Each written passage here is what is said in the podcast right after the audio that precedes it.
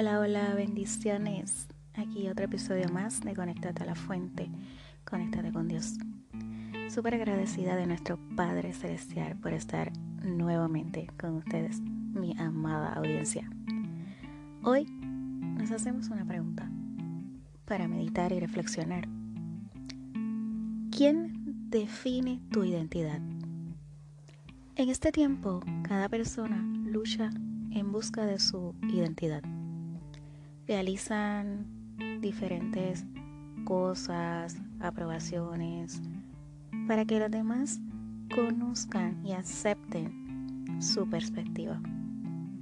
Porque como dice una canción popular, cada cabeza es un mundo. La manera en que pensamos es en la manera en que vivimos. Cada persona piensa que tiene la razón. En nuestro cerebro tenemos nuestra propia realidad. Lo que creemos es lo que pensamos que es correcto. Nadie en esta tierra es del todo bueno. En la Biblia dice, no hay justo, o sea, bueno, ni aún uno. Esto se encuentra en Romanos 3.10. Un conocido novelista dijo, ningún hombre sabe lo malo que es hasta que ha intentado con todas sus fuerzas ser bueno. Profundo, ¿cierto? El único ser bueno que ha pisado esta tierra se llamó Jesús de Nazaret, Cristo, el Hijo de Dios. Por tal motivo debemos aceptarlo, seguirlo en nuestra vida, porque sin Él simplemente estamos perdidos. Confiando en nuestro propio entendimiento.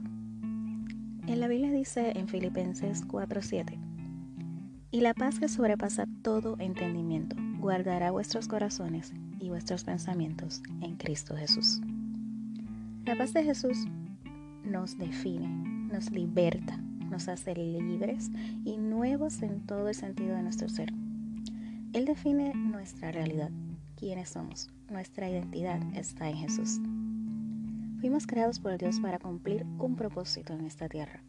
Cada uno de nosotros posee una personalidad, un carácter, pero este debe estar sometido a Dios, porque de lo contrario ese carácter puede traicionarte. ¿Conoces lo que es la balanza? La balanza es un instrumento que sirve para medir o pesar. Coloquemos una balanza en nuestra vida. ¿Cómo la usarías? Bueno, yo la usaría para discernir qué es bueno y qué es malo en mi vida. ¿Qué me hace ser mejor o qué me hace ser peor?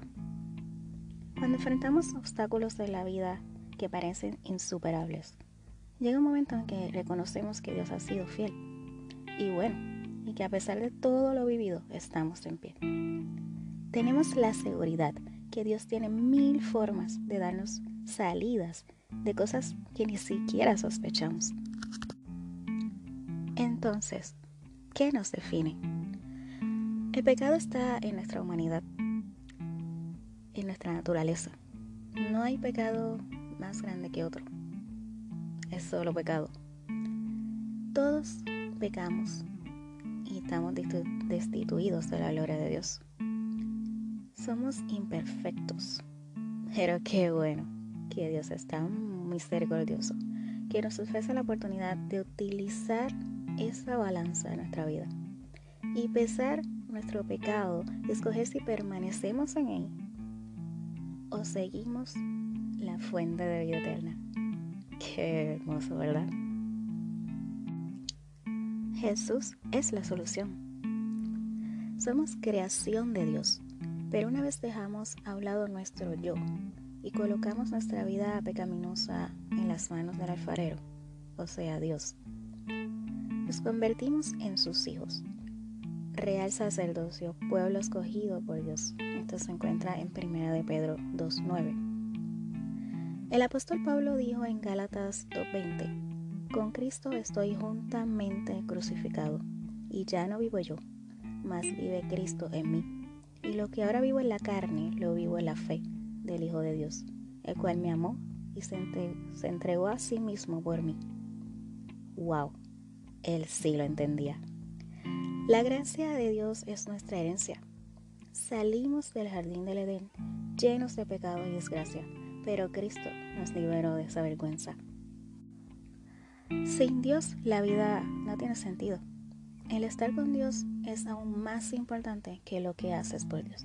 Moisés dijo en Éxodo 33:15, si tu presencia no ha de ir conmigo, no nos saques de aquí.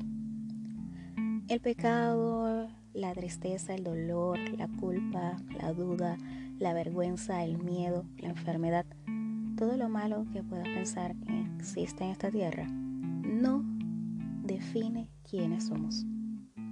Dios te conoce y me conoce más que nosotros mismos. Conoce nuestro corazón y quiere sanarte hoy y decirte, yo defino quién eres. Tú no eres solo cuerpo y mente, eres un alma creada para una relación con Dios. Define tu carácter, tu identidad, tu alma. Define quién eres en Cristo. Dios quiere que entiendas que eres su creación y que te ama. Entonces, ¿cómo defines quién eres?